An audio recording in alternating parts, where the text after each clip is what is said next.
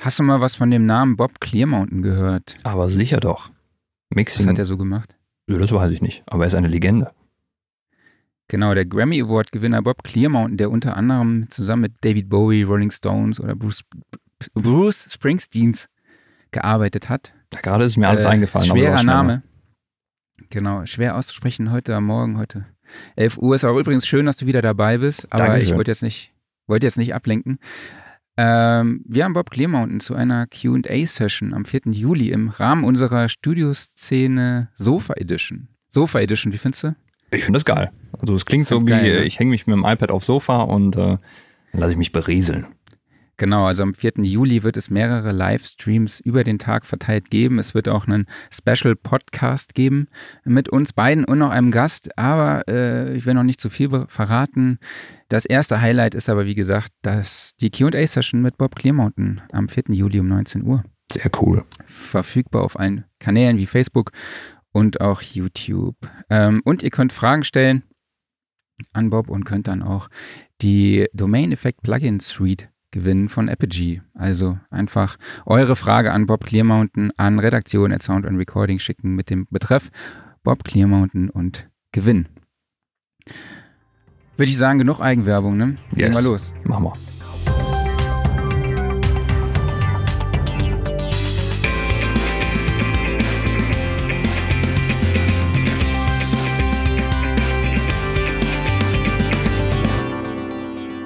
Sound Recording Wochenrückblick Ausgabe 30 schon. Hallo, mhm. hallo an alle da draußen, die uns gerade zuhören oder die uns live auf Facebook oder YouTube sehen. Mein Name ist Marc Bohn und ich spreche wie immer mit Klaus Beetz. Schönen guten Morgen zusammen. Heute mal nicht Moin Moin, wobei heute Moin Moin passen würde wegen unserer Gäste.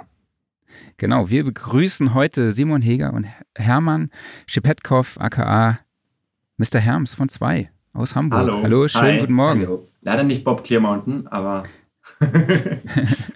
nur, aber auch schon sehr zwei. coole Credits, muss man ja sagen. genau. danke, danke, danke. Genau, also wir sprechen heute über das Thema designte Sounds in der Musikproduktion oder vielleicht auch, kann man auch sagen, musikalisches Sounddesign. Ähm, und halt auch über eure Zusammenarbeit an der Musik zu Filmtrailern, Werbetrailern. Ähm, und genau, wenn ihr da draußen Fragen habt an die beiden, an die zwei, Ha, welch Wortwitz, ne? äh, dann könnt ihr einfach uns die Frage als Kommentar schicken und wir greifen die dann im Interview auf und die beiden werden die Fragen für euch beantworten. Und wir verlosen natürlich wie immer wieder ein Sennheiser MK4 im Wert von 300 Euro. Klaus, an dieser Stelle kannst du es sagen? Das ist das wunderschöne Mikro, in das du gerade reinsprichst. Genau. Ähm, aber legen wir mal los. Simon, ich wollte mit dir anfangen, weil wir ja. hatten euch, dich und äh, Christian schon mal im Interview, also dein Partner, mit dem du zwei mhm. gegründet hast. Genau, ja. Ähm, aber erklär doch mal, was ist zwei? Auf eurer Website steht unter About, uh, we are zwei, we make music und mehr findet man da nicht. ja, äh, genau. Aber erzähl doch mal. Gerne, gerne. Ähm, erstmal vielen Dank, dass ihr uns eingeladen habt, hier im Podcast zu sein. Äh, freuen uns sehr. Ähm, genau, Christian, mein, mein Partner und ich, wir haben uns vor viereinhalb Jahren gegründet. Ähm, eigentlich mit sehr langer Vorbereitung. Wir kennen uns schon seit 15 Jahren aus dem Studium, haben in Holland Enschede Musikproduktion studiert und damals gab es schon cool. so den Gedanken, hey, äh, lass uns doch irgendwann mal eine eigene Firma machen oder irgendwas eigenes machen damals war immer noch so die Idee, ja, irgendwann werden wir ein Studio über einem Surfshop in Venice Beach haben. Das war so das Ziel. Ja, sehr cool. Ähm, sehr geil dann, auf jeden Fall. Das war so das leicht größenwahnsinnige Ziel. Ähm, dann nach dem Studium, ich war ein bisschen eher fertig als Christian, kam ich dem ein bisschen näher und bin nach LA gegangen für knapp zwei Jahre und habe da erst in einem Tonstudio gearbeitet und dann in einer Werbemusikproduktionsfirma in Venice. Man kam schon in die Richtung. Hammer. Ähm, dann ist aber allerdings was dazwischen gekommen. Ich habe mein Visum nach zwei, knapp zwei Jahren nicht bekommen und musste zurück. Äh, und dann kam Christian gerade nach, nach LA. Der war, hatte sein Studium dann abgeschlossen und einer unserer Gastdozenten war äh, Tom Holgenburg, aka Junkie XL. Und der meinte, hey, äh, Christian, komm doch mit zu mir nach LA und lass uns tolle Sachen machen. Also ich bin gegangen, er kam rüber, wir haben so High Five am Flughafen uns knapp verfehlt. Ähm, ja, und dann war Christian erstmal da und hat fast für sechs Jahre bei erst mit, erst mit Tom und dann zusammen auch bei Hans Zimmer in den berühmt-berüchtigten Remote Control Studios äh, Blockbuster-Filme gemacht von Batman vs. Superman, Man of Steel. Und dann das letzte war, das war dann ohne, ohne Hans Zimmer nur er und Junkie XL, äh, Mad Max. Und oh. dann war es, das war so 2015, als er das Gefühl hatte, okay, jetzt habe ich hier fast sechs Jahre 100 Stunden Wochen geklöppelt und mache das immer noch für andere Leute. Mhm. Und irgendwie hatten Simon und ich doch immer diesen Traum, irgendwas Eigenes zu machen. Also ist er dann nach Hamburg gekommen, wo ich dann schon eine ganze Weile gelebt habe und Werbemusik gemacht habe bei verschiedenen Firmen. Kam hier an und meinte, ey Simon, wir reden da jetzt seit Ewigkeiten drüber, lass uns doch mal starten. Und dann habe ich tatsächlich in der gleichen Woche gekündigt. Ich war damals angestellter Composer äh, und hab, da haben wir losgelegt. Und das war Anfang 2016 und haben dann ganz gutes Timing abgewischt, äh, abgekriegt, weil A hatte Christian gerade diesen Monster-Credit mit Mad Max und ich habe quasi sechs Jahre nichts anderes gemacht, als Kontakte zu sammeln in der Werbewelt. Und diese zusammen, dieses Zusammenspiel aus große Hollywood-Credits in Werbespots hat uns dann unsere ersten Jobs besorgt. Ähm, und damals ja. war halt der geniale Name. Haben, man wird es nicht glauben, Marc, aber wir haben wirklich richtig lange darüber nachgedacht. Wir hatten, ich glaube, 200 Namensvorschläge von befreundeten Werbetextern. Und es ist dann zwei geworden, tatsächlich. Damals haben wir nicht gedacht, dass es dann auch mal größer werden könnte. Aber ähm, dann nach ein paar Monaten kam, hatten wir einen Praktikanten und daraus wurde ein Festangestellter. Äh, und jetzt sind wir inzwischen ein Team von acht Leuten und unter anderem mit Mr. Herms, der hier gerade neben mir sitzt. Alle. genau, und ähm, das, ist, das ist so das Team. Also es ist nicht nur noch alles Christian und ich, die die Musik machen, sondern wir haben inzwischen echt ein super Team hier in Hamburg äh, mit sechs Studios und seit zwei Jahren auch einem kleinen Studio in Venice Beach neben einem Surfshop. Also nicht ganz geschafft, aber schon deutlich, deutlich daran gekommen. Und Sehr nah wir ähm, haben uns, damals war Christian halt voll in dieser Filmwelt und ich in der Werbewelt und haben gesagt, okay, lass uns das alles machen. Lass uns Filmmusik machen, lass uns Werbemusik machen und dann kam noch Trailermusik dazu, was inzwischen für uns ein großer Bestandteil ist und auch seit diesem Jahr auch Artist Development mit Hinblick auf Sync und auf Lizenzierung. Also insofern der Satz, der da steht, We Make Music, trifft es eigentlich ganz gut, weil wir, ähm, vielleicht müsste man sagen, We Make Music for Media, aber wir wollten da ein bisschen simpler bleiben und uns auf den Punkt bringen. Das machen wir nämlich. Ja, sehr cool. Aber du hast ja auch in den äh, Conway Recording Studios gearbeitet und kamst genau. da unter anderem auch in Kontakt mit Alicia Keys äh, ja. und Britney Spears und weiteren Superstars. Äh, welche Erfahrungen hast du da mitgenommen und kannst du irgendwelche Anekdoten erzählen? Oh ja, ich kann einiges erzählen.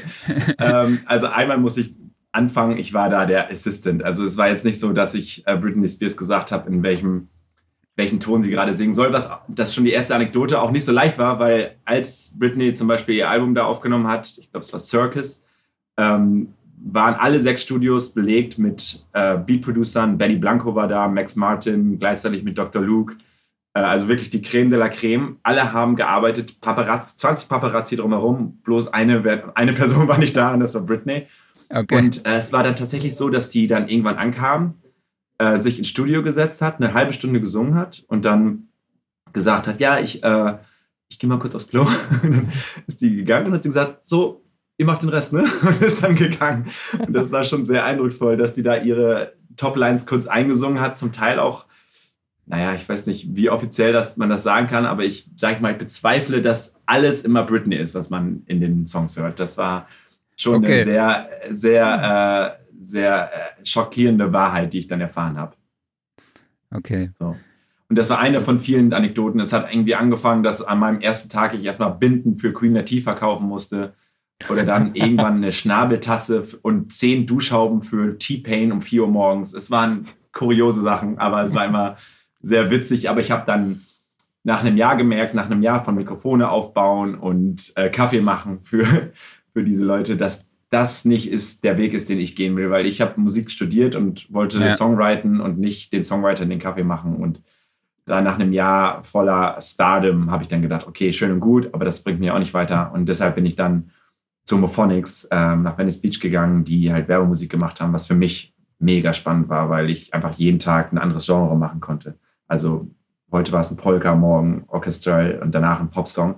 Und das ist auch das, was mich heute, bis, bis heute eigentlich begeistert an der Werbemusik, dass man sehr agil und flexibel sein kann. Das ist schon, das gefällt schon ganz gut.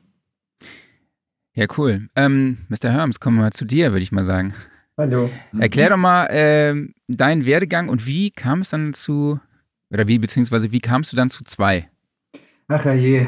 Ah, es muss so circa nach dem Abi gewesen sein, wo ich gemerkt habe, okay, meine Eltern wollen, dass ich was Anständiges in meinem Leben mache. Also. Ich wusste eigentlich schon die ganze Zeit, dass das mit dem Anständigen nichts für mich ist. Und ähm, ja, habe ich trotzdem mit Elektrotechnik angefangen, das zu studieren in Kassel und habe mir die ganze Zeit mit meiner Band zu Hause überlegt, okay, wir spielen jetzt einen SBH Song Contest, dann werden wir ganz, ganz berühmt und dann wird das alles ganz, ganz yay. Ähm, war nicht ganz so, so aber, genau, war nicht ganz so, aber ich war auf so einem Bandcamp in Kassel und bin dann danach nach Hause gekommen zu meinen Eltern und habe gesagt, das war's keinen Bock mehr. Das war's. Ich habe wirklich original in derselben Woche mich noch irgendwie notfallmäßig äh, umgeschaut, was es noch gab. Und in Hannover gab es so eine Art Popkurs äh, am Music College Hannover, äh, Pop Rock Jazz, und habe gesagt, alles klar, es geht los. Nächste Woche fängt's an. Sie haben noch einen Nachrückerplatz, mache ich. Ein Auge bestiegen, los. und dann über Umwege bin ich halt an die Popakademie Mannheim gekommen, Baden-Württemberg, habe da ein paar Jahre studiert und dann kam durch irgendjemanden, der hier, also durch, durch ein Mädchen, was hier Praktikum gemacht hat, genau. kam dann irgendwie so eine Annonce bei uns in der Studiengruppe, so nach dem Motto, hey, macht hier irgendjemand Trailermusik? Habe ich gesagt, äh, keine Ahnung, aber ich hätte Bock. Keine Ahnung, okay. zu wissen. Die habe ich, gesagt, hab ich gesagt, safe. Ähm, das stand, stand das so in der Bewerbung oder? Nee, nee, das war keine richtige Bewerbung. Nee, ne? das, war, das war einfach nur so, hey, wir suchen gerade jemanden so in der Art und Weise. Da dachte ich mir, ja geil, Film wolltest du schon immer machen. Und äh, ja, und dann ruft jemand an und sagt, äh, jo, äh, machst du auch äh, 60er-Mucke? So. Hä? Ja, vielleicht schon. Und dann habe ich angefangen und dann fing das so im Januar letzten Jahres irgendwie an, dass ich immer wieder Sachen und Spots gemacht habe und dann kam dieser Spielfilm, dieser Stimmt. deutsche Spielfilm da dazwischen. Dann hat jemand gesagt, komm rum. Wann? Jetzt. Oh. Das war sehr süß, ja. Das war, ähm, also genau, das, die 60er-Mucke war, glaube ich, für Mercedes damals. Genau, ja, ja. ja genau. Und Ach, wir cool. hatten hier einfach wahnsinnig viel zu tun. Äh, und dann kam diese Anfrage für das perfekte Geheimnis, wo der Regisseur uns gefragt hat, Musik zu komponieren. Und wir waren sowieso schon am Limit, aber wussten, dass das eine große Chance ist und brauchten halt jemanden, der sehr, sehr vielseitig ist, der schnell, schnell ist und eine, ein gutes Gespür für Musik fürs Bild hat. Und weil wir zu dem Zeitpunkt halt schon öfter mit Hermann gearbeitet haben, war es dann so, ey, komm einfach her wir und wir starten das. Genau. Und das war dann eher so eine Art halb Praktikum, halb, halb Freelance Composing. Ähm, und auch wenn wir jetzt am Ende nur den Film co-komponiert haben und nicht komplett gescored haben, war es dann so, ey, Hermann hat halt nicht nur das zwischendurch gemacht, sondern gleichzeitig auch diverse Werbejobs, gleichzeitig noch irgendwelche Game-Trailer für uns gescored und oder mit uns gescored. Und da war einfach so, ja, du musst halt hier bleiben. Und dann haben wir einen relativ äh, einstimmig, ja, also komplett einstimmig äh, angestellt. Das war. Ich also glaube, schön. ja, ein Game Trailer war, glaube ich, League of Legends, Legends, oder? Genau, das kam dieses Jahr raus. Da war Hermann am Engineering ja, ne? das den Core genau. aufgenommen. Äh, die ganz, das ganze Editing, die ganzen Strings, den ganzen Kram irgendwie. Genau. Die Ecke. Genau, das war ähm, für uns ein großer Erfolg tatsächlich. Äh, einfach wegen der, der Reichweite von League of Legends. Also ja. wir, haben, wir haben so Game-Trailer, da sind wir eigentlich so ein bisschen wie Jungfrau zum Kinde dazugekommen. Wir hatten keine Kontakte in dem Bereich, aber jemand hat unseren, äh, also wir haben in der Trailermusik relativ viele Cover-Trailer ähm, gemacht und einer unserer bekanntesten war für Tomb Raider Survivor, also Destiny's Child, der auch dann ohne den, den ähm, Trailer relativ bekannt geworden ist. Also zig Millionen Streams auf YouTube und Spotify. Und ähm, der meinte, hey, ähm, wollt ihr nicht mal Game-Musik machen und äh, Game-Trailer-Musik? Und das fing Ende 2018 an, dass wir für Anthem, Apex, ähm, aber auch dann äh, Ghost Recon und irgendwann auch Call of Duty Sachen gemacht haben und dann äh, ein deutscher Creative Director, der bei Riot Games arbeitet, der Spielefirma von League of Legends, ähm, hat uns dann mal eingeladen, Christian und mich nach LA zu kommen, zu ihm, zu Riot Games ein unglaublicher Campus. also, okay. wenn, man hört immer so Stories von Google und Facebook, was die für abgefahrene äh, Campusse haben, äh, Campi haben. Aber das war nichts dagegen. Also es waren tausend Leute, die für eigentlich mehr oder weniger ein Spiel gearbeitet haben mit einer riesen äh, Cafeteria umsonst, wo man immer jederzeit umsonst essen konnte. Gyms, Basketballplätze, Ka äh, Cafés, unglaublich. Ähm, und ja, die haben gesagt, hey, wir haben vor sieben Jahren mal diesen äh, ähm, Imagine Dragons Warriors Trailer gemacht. Wollt ihr nicht mal eine ähm, Epic-Version davon machen? Und das fing relativ früh an, 2019, und äh, hat auch fast ein Jahr gedauert, bis es rauskam. Aber es war für uns einfach ein großer Erfolg, weil der Song komplett in der League of Legends Community angenommen wurde. Und ich glaube, inzwischen fast unser erfolgreich, neben Survivor unser erfolgreichster Trailer-Song auf jeden Fall. Genau. Und ähm, das war Anfang des Jahres und das war auch ein klassisches Teamwork. Ähm, Christian war sehr daran beteiligt. Wir hatten auch noch einen Freelance-Composer, der viel damit äh, zu, zu, tun hatte. Und dann ähm, zum Glück auch Hermann und der Rest des Teams, die zum Teil den Chor dann auch gemacht haben. Also wir haben alle gesungen. ähm, könnt ihr was zur Zusammenarbeit sagen? Also wie kann man sich das vorstellen? Ihr sitzt, glaube ich, alle in einem Gebäude und jeder hat seine eigene Regie oder wie sieht ja, das aus? Das, das, also genau, wir sitzen hier in Hamburg, haben wir sechs Studios und so einen Producer-Raum, aber nicht im Sinne von Music Producer, sondern eher so, wie es man aus der Film-Producer-Welt kennt. Also einer, der so ein bisschen die Fäden zusammenhält, beziehungsweise zwei, da sitzen zwei. Und ähm, wir ähm, bekommen, ein großer Teil unserer, unseres Arbeitsfeldes ist nach wie vor Werbung. Ich würde echt so sagen, um die 50 Prozent, 60 Prozent. Äh, und da äh, kommen dann täglich Briefings rein von diversen Werbeagenturen, Regisseuren, Filmproduktionen, die sagen, okay, wir brauchen hier für, einen, für diesen McDonald's-Spot eine Ukulele-Musik, dann für diesen Nivea-Spot brauchen wir einen Hip-Hop-Beat, äh, dann für Mercedes brauchen wir ein klassisches 60er-Jahre-Arrangement, sowas in, in dem Dreh. Und ähm, da ist es zum Teil mein Job, aber auch der Job unseres Producers zu sagen, okay, wer ist der richtige Mann für den Job? Ähm, ich, ich bin zwar gelernter Composer und komponiere auch ab und zu noch, aber nicht mehr so viel, einfach weil es inzwischen mein Teil meines Jobs ist, auch zu sagen, okay, Hermann, du bist besonders gut darin, mach du das mal, du das mal und das mal. Und dann ist es so, dass wir auch nicht nur eine, ein Layout machen oder eine Komposition für ein, für ein äh, Werbespot, sondern meistens drei, vier verschiedene Demos machen. Und das ist dann auch nicht immer nur in-house. Also wir probieren schon so gut es geht in-house zu lassen, weil da die Wege kürzer sind, man da direkt dann auch auf Feedback eingehen kann. Mhm. Aber wir arbeiten auch mit einem Pool aus Freelance-Composern, die auf der ganzen Welt sitzen. Also von Holland bis Australien bis LA haben wir da überall richtig, richtig, richtig tolle, talentierte Menschen, für die wir sehr, sehr dankbar sind, weil ganz ehrlich, sonst würden wir das hier nicht so wuppen können. Das ist schon echt cool.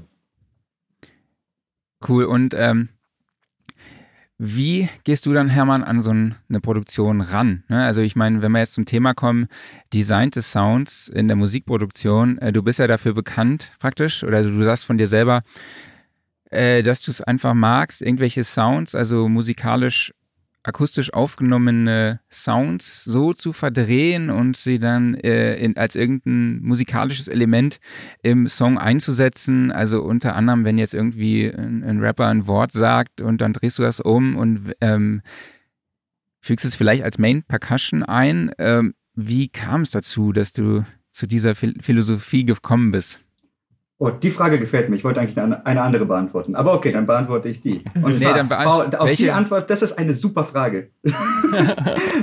Weil auf die Frage antworte ich einfach, das kommt durch Faulheit. Das kommt tatsächlich, du hast was im Kopf, du hast was im Kopf und du weißt ganz genau, was es ist. Du weißt ganz genau, wie sich dieser Sound anfühlen muss, den du brauchst. Irgendwie, keine Ahnung, eine Percussion oder irgendeine Soundwelt, irgendwie und dann müsstest du jetzt tatsächlich verbalisieren, ah, wie heißt das, was du suchst, müsstest auf splicesounds.org oder hast du nicht gesehen, suchen, dass du genau das findest, was du, habe ich keinen Bock drauf. Das dauert mir alles zu lang, bin ich viel zu faul für. Dann nehme ich lieber irgendetwas, was im Raum liegt, nehme das auf und, und bearbeite das so lange, bis es genau das ist, was ich hören wollte. Und dann hast, dann hast du gleich zwei Fliegen mit einer Klappe. Erstens, wenn du es oft genug gemacht hast, bist du schneller fertig. Und zweitens, es ist immer unique. Also es ist immer irgendwie, also es ist noch nicht da gewesen. Konnte es mhm. nämlich gar nicht. Zu bescheuert. Wodurch ja auch so ein bisschen deinen eigenen Signature-Sound kreierst. Ne? Das, ist so, nee. das ist natürlich das, was alle wollen und was am schwierigsten ist. Aber so geht es halt. Man, man kriegt, kreiert nicht seinen Signature-Sound, indem man nur Sample Packs zusammen bastelt. Genau, also ja. deswegen die Frage der Philosophie hat mir sehr gut gefallen. Weil philosophisch gesehen war es eigentlich Faulheit. Achso, ja gut, es ist sehr philosophisch. ist ein tolles Zitat auf jeden Fall. Philosophisch faul. Dann schmeiße ich aber auch mal ganz kurz eine Zwischenfrage rein. Und zwar, ähm, wenn du schon sagst, ähm, du machst das aus Faulheit, ähm, hast du dann auch direkt ein Recording-Setup immer griffbereit stehen, wo du einfach nur auf Record drücken musst und du kannst auch direkt dann damit arbeiten? Oder hast du einen Field Recorder ja. griffbereit, womit du das machen kannst? Wie setzt du das um? Beides. Ganz mhm. genau beides. Also ich, wir haben hier im Haus einige U87 beispielsweise von Neumann, die ja eh so allzweck für High-Quality-Recordings da sind oder auch SM57 habe ich auch immer auf dem Tisch liegen. Und ich habe tatsächlich auch so einen Zoom, ähm, den wollte ich eigentlich hier haben, so ein, so ein Zoom H2-Ding, weißt du, so ein, so ein Stereo mit Side Recorder. Mhm. Und grundsätzlich immer am Interface dran und tatsächlich auch sofort griffbereit. Also alles, was irgendwie knallt oder, oder irgendwie eine Trompete oder so, das ist SM57, weil es vollkommen unempfindlich. Hast du die äh, Boxen auch immer noch an, vollkommen egal, rein damit. Oder wenn es was präziseres sein sollte, entweder Field Recorder, kannst du so als Stereo Field Zeug machen. Oder das U87, wenn es tatsächlich mal High Quality sein soll. Immer alles auf jeden Fall griffbereit. Das heißt, du hast auch immer die Trompete griffbereit? Links neben mir. Zwei also du bist äh, Multi-Instrumentalist, ja? Ja, ich spiele einige Sachen. Und ähm, also das heißt, du überlegst dir oder beziehungsweise du kennst erstmal im Song, okay, da fehlt mir jetzt dieses Element, beispielsweise irgendwas, was nach einer Hi-Hat klingt oder nach einer Bass oder so. Und dann suchst mhm. du dir im Raum, okay, was kann ich nehmen oder was kann ich vielleicht schon mal vorher aufgenommenes nehmen oder wie, wie gehst du da vor?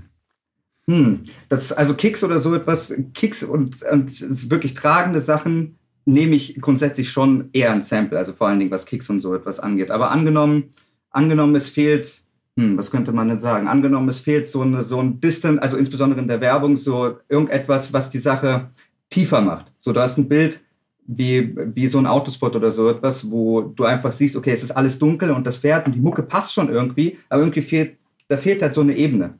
So, und dann brauchst du, dann brauchst du eigentlich irgendetwas, irgendetwas Nebelhornartiges, was du aber auch nicht wirklich mitbekommst. Und das muss ganz, ganz weit hinten irgendwo sein. Und ähm, gut, da könntest du jetzt natürlich ein Nebelhorn suchen. Oder nimmst halt an der Stelle die Trompete, die natürlich viel, viel zu hoch ist, nimmst sie auf, pitchst sie 24 Halbtöne runter, nimmst noch einen Effekt, pitchst sie damit nochmal eine Oktave runter und packst sie in halb. Danke, fertig. und, auf, und das kriegst du gar nicht mal so, so aktiv wirklich mit, aber der Spot kriegt automatisch, also der gesamte Film kriegt einfach eine ganz andere Tiefe, wenn das Auto da vorbeifährt und aus dem Hintergrund dieses, dieses, dieses Dingens, das macht, das macht, macht einfach irgendetwas mit dir. Und auch in, in Pop-Songs, besonders aktuell, da würde mir beispielsweise Nico Santos oder so an, äh, einfallen, die haben im Hintergrund auch gerne mal so Effektkram. Da bin ich mir sicher, machen die das auch ähnlich, dass dass sie eventuell sogar aus irgendwelchen Outtakes oder Adlibs oder sowas, weil das mache ich sehr gern, irgendetwas sich rausschneiden, das einfach in den Hintergrund packen, dann hast du direkt irgendwie eine, eine zweite Ebene, für die du halt im Prinzip nicht viel machen musst, weil sie halt einfach schon aus dem Song ist. Weil die wurde ja mit dem Song schon aufgenommen. Es hat alles irgendwie diesen ganzen, diese, dieses ganze Gefühl von dem, äh, von, dem, von dem Dings, was ein Sample normalerweise nicht erreichen kann, finde ich persönlich. Okay, und in welcher DAW arbeitet ihr? Cubase. Cubase. In Cubase? ja, Klaus, genau. Ich glaube, das war, ähm, also ich habe vorher, bevor ich mit Christian zusammengearbeitet habe, eigentlich alles mal ausprobiert. Ich war am Ende, war ich dann auf Lot, nee, auf Ableton. Ähm, aber Christian kam halt aus der Hans-Zimmer-Schule, hatte auch diverse Setups noch, die er von da übernommen hat und das war halt alles Cubase. Ähm, wir arbeiten inzwischen auch eng mit Cubase zusammen, was toll ist. Die sitzen ja auch hier in Hamburg und kommen mhm. ab und mhm. zu vorbei und sind auch sehr interessiert daran, äh, Feedback von uns zu hören und zu verarbeiten. Ähm, gerade weil wir so viel aufs Bild arbeiten, war es immer ein Riesenproblem, dass man in Cubase nur sehr problematisch aufs Bild exportieren konnte. Das haben die jetzt aber zum Glück geändert. Ähm, also insofern sind wir, sind wir sehr happy. Hermann musste sich auch erstmal dran gewöhnen. Ja, tatsächlich. Als ich hier ankam, wann waren das? Ich bin seit Juli tatsächlich im Haus, war ich auf Logic komplett. Und dann wurde mhm. ich seit dem ersten Tag eher so, willst du, willst du nicht? Ich so, nein. man so, nein. Auf nein. keinen Fall. Auf Nö. gar keinen Fall. Nö, mach ich nicht. So, und dann irgendwann in der Nacht- und Nebelaktion, so Richtung November, so, okay, gut, ich installiere mir diesen Mist jetzt. Ja. Jetzt bin ich da, jetzt bin ich da, was soll ich sagen? Ja. Man hat sich dran gewöhnt. Also es gibt ja ab und zu Momente, wo also ich, wenn ich jetzt am Laptop irgendwie ein paar Bilder zusammen, also ein paar Demos zusammenschmeiße und die unter das Bild lege, bin ich immer noch auf Logic, einfach aus Gewohnheit. Mhm. Aber Komposition ist eigentlich alles auf Cubase. Da würde mich mal interessieren, warum Cubase und nicht Nuendo? Boah, das müssten wir jetzt Christian fragen. Ich glaube auch Gewohnheit. Ich glaube auch, da hat, hat Hans Zimmer ja auch und Junkie XL auch immer auf Cubase gearbeitet. Ist, ist Nuendo noch ein bisschen mehr postproduktionsmäßig, ja. vielleicht noch mehr auf Sounddesign? Mhm. Ich glaube, da sind so ein paar Feinheiten, wo man denkt, okay, das, das, äh, das haben wir vielleicht gar nicht nötig, auch dieses ganze Surrounding. Hm. Sind ja, haben auch alle Stereo-Setups hier. Ähm, also. Genau, wir sind ja sogar den Schritt zurückgegangen. Ja, also genau, wir hatten die Option, auf, auf Stereo noch zu exportieren, aber das haben wir jetzt, wir haben unser Template. Du meinst so, Quadrophonie. Ja, Quadrophonie, genau, zu, ähm, zu exportieren. Aber wir hatten ein sehr kompliziertes Template. Wir haben eigentlich immer noch ein kompliziertes Template, aber das vorher war noch komplizierter. Wir haben also alle, in, in allen sechs Studios haben wir ein Template, was man öffnet und es funktioniert genau gleich. Also alle sechs oder mit LA sieben Studios sind genau gesynkt. Also ähm, wir ja, halten die immer up to date, äh, immer die gleichen Plugins und die gleichen Samples. Und wenn man das Template öffnet, da kommen erstmal locker 300, 400 Spuren mit allen Sounds, die man eigentlich für jede normale, an Anführungszeichen, normale Produktion braucht. Also locker 100 äh, Streicher-Samples, diverse, diverse Synths, die schon geladen sind, Drum-Sounds, die schon preloaded sind. Ähm, so dass man wirklich, es dauert ein bisschen, bis es lädt, ein paar Minuten, aber dann hat man halt, dann, das erspart halt so viel Zeit. Also man braucht nicht jeden Song wieder, Sound wieder neu, neu zu laden. Das ist einfach sehr gut. Dann hat Hermann uns auch sehr bei geholfen, dieses Template auf die Reihe zu kriegen. Ja, wir haben es jetzt auch sehr viel vereinfacht, dass es tatsächlich auch jetzt in Sekunden aufgeht. Ja, okay, ist es so. Ja, okay. In meinem, meinem Studio, ich bin das einzige Studio, was noch auf dem alten System ist, damit ja. wir alte Sessions noch laden können. Ah, okay. Noch, noch ein paar mehr Minuten, leider. Aber seid ihr in Mac oder auf Windows unterwegs? Auch Windows, auch tatsächlich. Okay. Ja, genau. Wir haben äh, zwei PCs, die aneinander gekoppelt sind. Vielleicht das kannst du ruhig besser erklären. Okay. also genau, es ist halt so, ein, so, ein, so, ein, so eine Art äh, Slave-Master-System. Du hast halt mhm. einen, ähm, Cubase-Rechner, auf dem, auf dem man halt arbeitet. Das ist auch der, der grundsätzlich in allen Studios auch an drei Bildschirmen dran ist. Und einen zweiten Rechner, der im Prinzip einfach nur ein Stromkabel und einen Ethernet-Stecker drin hat. Und auf dem läuft Vienna Ensemble und da sind, also das ist 32 Gigramm voll mit, mit den ganzen Libraries, wie Simon gerade gesagt hat. Da sind die ganzen Strings sind geladen, Brasses, äh, alles, was man irgendwie für orchestral und Hybrid ja. etc. braucht, Chöre, genau, alles komplett voll. Und dementsprechend braucht der Masterrechner, wenn du diese 300-Spur-Session aufmachst, hast du eigentlich eine leere Session aufgemacht. Also da ist nichts, das sind nur MIDI-Spuren, das sind einfach nur MIDI-Dummies sozusagen, die mhm. den Rechner einfach anzapfen. Und dann, ja. Genau, dann läuft's. Und dieses System ist auch in allen, in allen Studios. Genau. Wir hatten das einmal heißt, ein, ein Riesenproblem in LA, da Thomas, unser anderer Staff Composer, hat von da gearbeitet äh, und äh, auf einmal wurden wir gehackt. So, oh. Man konnte nicht auf nichts mehr zugreifen. Man hätte einen Bitcoin zahlen müssen, damit es decrypted würde. Ähm, und das wollten wir, das war damals 9000 Dollar, das war uns natürlich zu viel. Und hatten wir aber Glück und äh, eine Freundin ist von uns am nächsten Tag sowieso nach LA geflogen und hat dann einfach ein Backup von hier mitgenommen und Thomas konnte ein paar Tage Arbeit verloren, aber dementsprechend relativ normal weiterarbeiten. Also das hat ja. große Vorteile. Das heißt, dadurch könnt ihr auch gemeinsam an Projekten arbeiten oder unterschiedlich oder so eine Art äh, Collaboration-Tool praktisch? Ja, also es ist nicht so, dass wir jetzt auf die gleichen Sessions zugreifen von verschiedenen Räumen.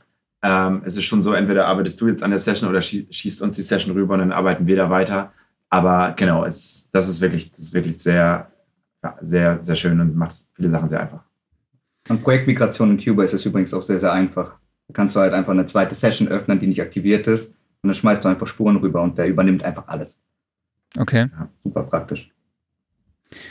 Ähm, wir waren ja eben beim Thema Sounddesign.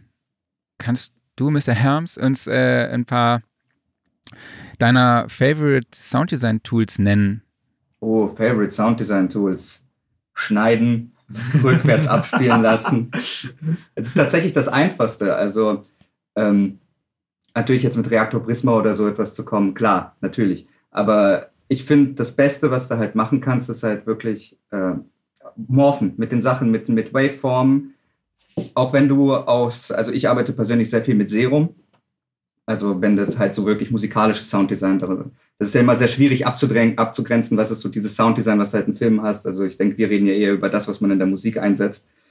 Und äh, selbst wenn ich mit Synthesizern arbeite und da irgendwie mehr oder weniger komplizierte Sounds irgendwie zusammenbaue, werde ich sie trotzdem nochmal rausrechnen und dann anfangen, nochmal mit der Wellenform durch die Gegend zu schneiden. Mhm. Also Favorite Tool, die Schere. das ist geil.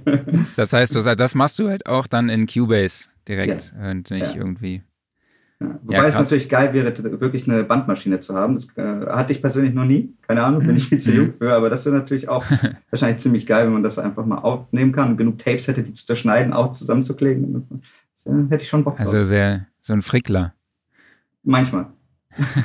Wenn man die Zeit dafür hat, gern. Hat Simon nickt nur im Hintergrund. Ja, also es ist eine kuriose Kombination aus liebt wahnsinnig gerne zu frickeln, ist aber auch wahnsinnig schnell. Also ich frage mich, wie du das mit der Bandmaschine machen willst, ob du dann deine Komposition immer noch in einer Stunde fertig machst. ähm, Müsste man ausprobieren, was, ich brauche eine. Ja, alles klar. Schreib's auf. was mir gerade noch einfällt, äh, was war denn eigentlich deine gedachte Frage? Die, wo eben gerade mit der Philosophie. Ja, genau. Was dachtest du eigentlich, was ich frage? Du kamst ja, wie geht man an Werbespots heran, so irgendwie heraus. Und dann kamst du mit der Philosophie, das, hat, das, das war einfach der Twist in meinem Hirn. Also wie setzt, so, du, dich, okay. wie setzt ja. du dich quasi an einen, du kriegst einen Spot, ja. ein Offline-Edit, äh, grobes Briefing, die meistens relativ schwammig, schwammig von mir kommen. wie, wie legst du los? Das heißt, du, Simon, gibst nur praktisch so ein kleines Briefing, so genau. mit dem, du hast die Kommunikation mit dem Kunden, sage ich jetzt mal. Genau, ja ja, richtig, ja, genau. Also selbst, das ist, das ist meistens schon relativ kompliziert, weil ähm, wir reden oft mit Regisseuren und mit, äh, mit Kreativdirektoren, die natürlich keine Musiker sind. Ist ja auch mhm. verständlich. Und oft mit ähm, solchen Ausdrücken wie es muss cool sein oder es muss dynamisch sein oder es muss, muss mehr haben um die Ecke kommen. Und dann ist es meine Aufgabe, das irgendwie zu interpretieren und zu deuten und zu überlegen, was das heißen kann das machen wir dann ganz oft im Gespräch. Es ist eigentlich das Erste, bevor es wirklich an die Komposition geht, äh, mit den, so einer Art Create, Creative Call, dass wir irgendwie rausfinden, was, was wollen die Kunden, was will die Kreativagentur, äh, was will der Regisseur, was auch oft nicht das Gleiche ist. da muss man manchmal einen gemeinsamen Nenner finden. Ähm, und äh, zu schauen, okay, es soll, wie gerade gesagt haben, dynamisch cool, das kann halt alles sein, weil Musik hat so viele Unterschiede, also jeder hat eine andere Meinung von cool, was, was ist cool oder was ist aggressiv oder, oder sexy. Es gibt halt, es ist, jeder, jeder deutet das irgendwie anders. Und ähm, was uns dabei oft hilft, ist mit Mood und Reference-Tracks zu arbeiten. Also wir schicken den, der Agentur einfach mal zum Teil einfach eine Spotify-Liste, zehn Tracks von bestehenden Musiken äh, und sagen, hey, gefällt euch der Track? Wie findet ihr das von Coldplay und Chorus? Oder wollt ihr dann eher was von Phoenix mit dem Gesang haben? Sag mal irgendwas. Ähm, das klappt ganz gut. Einzige Nachteil mhm. ist daran, dass sich die Agentur oder die Kunden oft dann in diese Tracks verlieben. Ne? Mhm. Also stell dir vor, die wollen, die hören jetzt Fix You von Coldplay und sagen, genau das passt auf unseren äh, Butterwerbespot. Ähm, dann ähm, und können sie sich meistens nicht leisten, weil Coldplay zu lizenzieren für ein Jahr Deutschland ist wahrscheinlich 300.000, 400.000 Euro. Dann fragen sie bei uns, die deutlich günstiger sind. Also oder günstiger auf jeden Fall. Äh, und ähm, unsere Aufgabe ist es dann manchmal, ein sogenanntes Soundalike zu machen, also was zu kreieren, was so ähnlich ist, aber legally safe ist, was eine sehr undankbare Aufgabe ist. Weil man halt nie genau den Song, Song schon machen kann, einfach per Definition nicht. Und ähm, was wir deshalb machen, und da sind wir auch relativ stolz drauf, ist, dass wir von Anfang an eine sehr gute Library aufgebaut haben. Also wir haben, wie ich vorhin erzählt habe, wir machen fünf Tracks für einen, für einen Werbespot, vier, vier werden nicht genommen und die gehen in eine Library. Die taggen, mhm. die Meta-taggen wir, die sortieren wir sehr, sehr ordentlich und die wird man auch in ein paar Monaten komplett online sehen bei uns auf unserer Website. Da sind wir jetzt gerade dran. Und da schicken wir statt den Spotify-Playlists, machen wir es sehr oft, dass wir denen einfach Tracks von uns schon schicken. Das auch so kommunizieren, hey, das ist Musik, die wir schon mal gemacht haben, die ist in unserem Archiv, die ist deutlich mehr Premium, als wenn du jetzt zu, ähm, zu äh, MusicBed oder so gehst. Und wir können es halt auch noch anfassen und bearbeiten. Und das ist ein guter Weg, es zu machen. Manchmal ist es auch so, dass sie dann sagen, das finde ich schon ganz cool, ist auch noch nicht genau das, aber danke für den Input, wir würden aber was ganz Neues haben und dann würde ich zu Hermann sagen, gehen und sagen, spielen Schnibbel. Sie. Mach, Schnibbel. Leg, schnibbeln Sie, genau, leg, leg los. Sei ja, faul. Und dann, Hermann, wie, wie, was machst du dann? Das kriegt er nicht mit. Ich bedanke mich sehr herzlich und springe aus dem Fenster. So meistens, ist es, meistens ist es so, nein, was ist die Deadline? Nein. Nein. Ähm, ja, so Soundalikes ist halt immer so, so eine Sache. Also wirklich happy bin ich dann für gewöhnlich nicht mit sowas. Ne? Also das ist so vom Feeling her, ist so, komponier was, was es schon gibt. Aber mach's anders, damit wir nicht verklagt werden. Ja, aber genau. Mhm. So, und versucht da aber irgendwie noch im besten Fall hat man dann den eigenen Anspruch, so eine eigene Idee reinzubringen und zu versuchen, trotzdem zu verstehen, was genau wollte der Kunde mhm. jetzt eigentlich so. Und dafür gibt es halt unsere Producer oder halt Simon, der dann mit seiner Erfahrung das irgendwie rauskristallisiert und dann eventuell aus diesem, sie wollen ein Soundalike, aber eigentlich wollen sie, Und mit der Information kann man eigentlich extrem viel anfangen und dann setzt dich eigentlich dran und äh, fängst einfach an, Mucke zu schreiben mit dem, was du meinst, was dieses Gefühl, was transportiert werden soll, ist. Und dann ist es Roulette. Genau. Und deshalb machen wir immer verschiedene Varianten, weil jeder dann eine eigene Interpretation hat, unser Composer. Und im Idealfall mindestens einer dann den Geschmack oder die Vorstellung des Kunden trifft. Das heißt, ihr seid auch da Zeitdruck gewohnt. Ja, ja, sehr. Also, wie gesagt, vorhin schon angeschnitten, Hermann ist wirklich wahnsinnig schnell. Das habe ich so noch nicht erlebt. Also, es ist zum Teil, dass ich sage, sorry, Hermann, wir müssen das morgen schon fertig machen und er schickt es am Nachmittag. Also, es ist wirklich, wirklich sehr rasant. Ähm, ja, die Deadlines sind manchmal crucial und brutal und gefällt uns auch nicht so, weil ähm, klar, es ist gut, Deadlines zu haben und fertig zu werden. Aber es gibt schon einen Unterschied, ob man irgendwie für 60 oder 90 Sekunden oder sogar manchmal zwei Minuten einen Tag hat oder vielleicht mal Luxus fünf, sechs Tage in der Woche. Es bringt schon was und da hilft es einfach schon ein bisschen, bisschen mehr Zeit zu haben. Wir probieren auch unsere Kunden dementsprechend zu erziehen. Äh, manche sind unbelehrbar. Beziehungsweise liegt es dann ja auch nicht an denen, das verstehen wir auch. Es liegt dann an irgendwelchen internen Marketingentscheidungen, dass das bestimmte Produkt dann und dann gelauncht werden muss. Äh, haben wir vollstes, vollstes Verständnis für und müssen dann einfach delivern. So, ist, dann gibt es gar keine Wahl. Und dann muss man auch irgendwann gelernt haben, wie man gezwungen kreativ ist. So, also ja. wenn es dafür irgendwie einen Begriff gibt. Ich meine, wir als Musiker, also normalerweise muss der inspiriert sein von irgendetwas, um irgendetwas zu machen. Oder man setzt sich halt dran und daddelt irgendetwas und dann passiert irgendetwas. Aber dann kriegst du gesagt, du musst jetzt sehr traurig sein, weil es ist ein sehr, sehr trauriger Spot, weil ansonsten kriegst du das Gefühl ja nicht transportiert, wenn du als, mhm. wenn du halt als Komponist selber nicht in dieser Laune, in diesem, in die, auf dieser Welle irgendwie schwimmst. Und auch dafür sind so, so Creative Tools für Designte Sounds oder so, das ist auch sehr, sehr, sehr praktisch, wenn man dann anfängt, nicht mit Musik, sondern mit irgendwelchen Soundscapes und ich denke, okay, gut, dann muss es halt, muss es halt irgendwie happy sein. Okay, wo kriege ich jetzt, wo kriege ich jetzt eine Crowd her, die jetzt irgendwie cheert oder sowas? Im besten Fall läuft noch was vor deinem Fenster vorbei. Kurz Mike raushalten. so, alles schon gemacht und dann hast du, das macht dann aber, dann hast du auch Spaß bei der ganzen Nummer so, wenn du dann guckst, okay, gut, es ist kein Plan, was die jetzt alle von dir wollen. Und jetzt musst du irgendwie delivern und dann, äh, ja, mal gucken, was ist denn um mich herum, nach dem Motto. Vielleicht kriegt man da irgendetwas raus. Oder jemand brüllt vor der Tür, auch schon mal ja. vorgekommen. Hat irgendjemand irgendwas getrieben, hey, komm hier rüber. Und ich so, genau das brauche ich. Rein, Mike, los. Nochmal bitte. Ja. ja, ist so. Genau, ja, also es ist tatsächlich so, Writers Block, äh, romantische Vorstellungen davon gibt es eigentlich nicht so richtig. Also es, es ist dann irgendwann auch ein Handwerk geworden. Ne? Also ich bin sehr dankbar dafür, dass wir irgendwie ein Team haben an Leuten, die trotzdem noch wahnsinnig kreativ sind, aber es ist einfach machen und, und schrubben, Tracks, Tracks schrubben und dabei gleichzeitig noch einen eben künstlerischen Anspruch zu haben. Ja, ist eine Gratwanderung, ja. aber es ist der Job. Klar. Gibt es da aktuell irgendwie einen Trend? Also gibt es irgendwie ein Genre, das gerade beliebt ist in der Werbemusik? Also es, es gibt immer wieder, immer wieder neue Sachen. Also ähm, als ich angefangen habe oder 2012, da war natürlich Dubstep mega gefragt. Das war so, alles musste nach Dubstep klingen. Das war eine mega krasse mhm. Phase, mhm. fand ich auch. Ja. ja, es war sehr intensiv. Also ich glaube, natürlich hat Skrillex damit angefangen und Werbung ist immer so ein bisschen hinterher. Und dann kam ein, zwei Jahre später kam so ein Mercedes-Spot, A-Klasse-Spot raus, der das dann auch in die Werbung gebracht hat. Das war, gebracht hat. Das war relativ revolutionär damals, weil es sehr mutig war. Ähm, dann ging es weiter, zwei, drei Jahre später war Trap der Hot Shit, so das Allerneueste und das Beste, was man machen musste. Ähm, dann jetzt vor kurzem, ist eigentlich immer noch so ein bisschen, wird Portugal the Man sehr oft gefragt, Feel It Still. Mhm. Äh, es gibt so einen Track, der immer wieder kommt, seit Jahren. Und das okay. ist äh, Black Skinhead von Kanye. Das ja. ist mhm. einfach, mhm. ist ein guter Track. Ich verstehe es auch. Es ist mega treibend und geht mega nach vorne. Gerade so für Autowerbung werden wir oft gefragt, in diese Richtung zu arbeiten unschlagbar und Unaufhaltbarkeit. Ja, genau. Es ist auch Briefings, Briefings. Also ab und zu denkt man sich, okay, das ist auch einfach nur noch Copy-Paste. Wir müssen unaufhaltbar sein. Unstoppable, unswayable, hast du nicht gesehen. Magie, Meisterklasse? Ja. Das. ja, ähm, das ist immer wieder gefragt. Keine Ahnung, was ist jetzt gerade noch so? Ähm, ja, also ich glaube, äh, Future Base war auch eine Weile relativ hip. Das haben wir jetzt gerade auf dem Telekom-Spot, da ging das so ein bisschen in die Richtung, ähm, ja, so die Richtung, was, und, und, zum Teil ist es auch dann unsere Aufgabe zu schauen, was, was morgen kommt, was ist, was ist morgen der Hot Shit.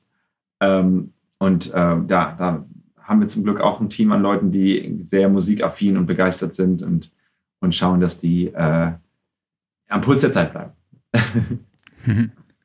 Wie sieht es denn in der anderen Richtung aus? Also gibt es so gewisse No-Gos, die man auf keinen Fall machen darf? Oder die so ausgelutscht sind, dass man sie einfach nicht mehr bringen kann? Also ich, als ich in, als ich aus LA wieder kam, habe ich ähm, in Hamburg bei John Groves angefangen. Äh, vielleicht sagt euch das, der Name nichts mehr, aber der war in den 80er, 90er Jahren absoluter Werbemusik-Champion, weil er Sachen gemacht hat wie Milita macht Kaffee zum Gast. Ah, Oder okay. Lisa, die Freude nehme ich mir. Diverse Sachen, die ihr kennt. Und das berühmteste ist Fre äh, Mentos, der Fresh goes better. Da, da, da, Geil. Wovon er sich dann, glaube ich, in den 90ern auch sein Haus gekauft hat an der Alster. ähm, das kommt sehr wenig vor. Also Jingles in dem Sinne, also klar, Werbespots mit Musik, gerne, sogar relativ viel. Äh, aber mit Deut gerade deutsch gesungenen Jingles ist wirklich nicht, nicht cool. Was super interessant ist, dass auch sehr viele Werbeagenturen oder Werber sagen, dass es der und der Track klingt zu werblich gerade sagen. Ja, also das ist okay. ein kleiner, kleiner ähm, ein bisschen konterintuitiv, aber die meiste Werbemusik soll laut, der, laut den Briefings auf keinen Fall werblich klingen. Ja, steht auch immer ganz wichtig drin, nicht werblich. Nicht werblich, nicht werblich. Und das, das heißt quasi, es soll irgendwie authentisch sein. Also es, soll, es sollte theoretisch ein authentischer Soundtrack oder ein authentischer so ähm, Song sein, der nicht zu jingly ist, vielleicht die Briefings gibt auch, aber oft nicht dieses, Ukulele, dieses kleine Ukulelen-Ding. Äh, mit Handclaps und so, das ist äh, eigentlich meistens nicht mehr gefragt. Einfach cheesy. Cheesy soll eigentlich sehr selten stattfinden. Kommt gerade eine Frage rein. Ja, genau. Eine Frage von Valomat. Wie gehen die Jungs mit Kundenwillkür um? Zum Beispiel perfekter Sprechertake. Der Kunde sagt, ja, genau so bitte nochmal. Oder das Huhn hinten im Schatten muss lauter.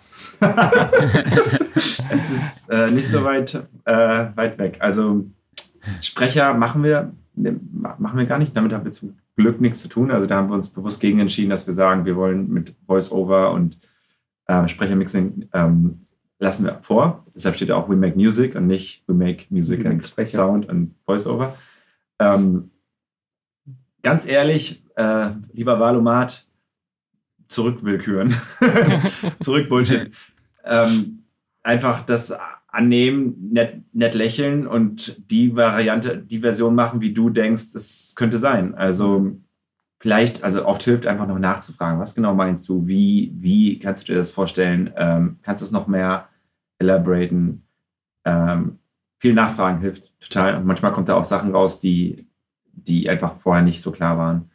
Und dann, keine Ahnung, wenn das Huhn hinten lauter muss, dann würde ich wahrscheinlich an der Stelle einen kleinen Bling machen oder irgendwie kleinen Boost oder einen Busch an der Stelle, wo das Huhn zu sehen ist. Mhm.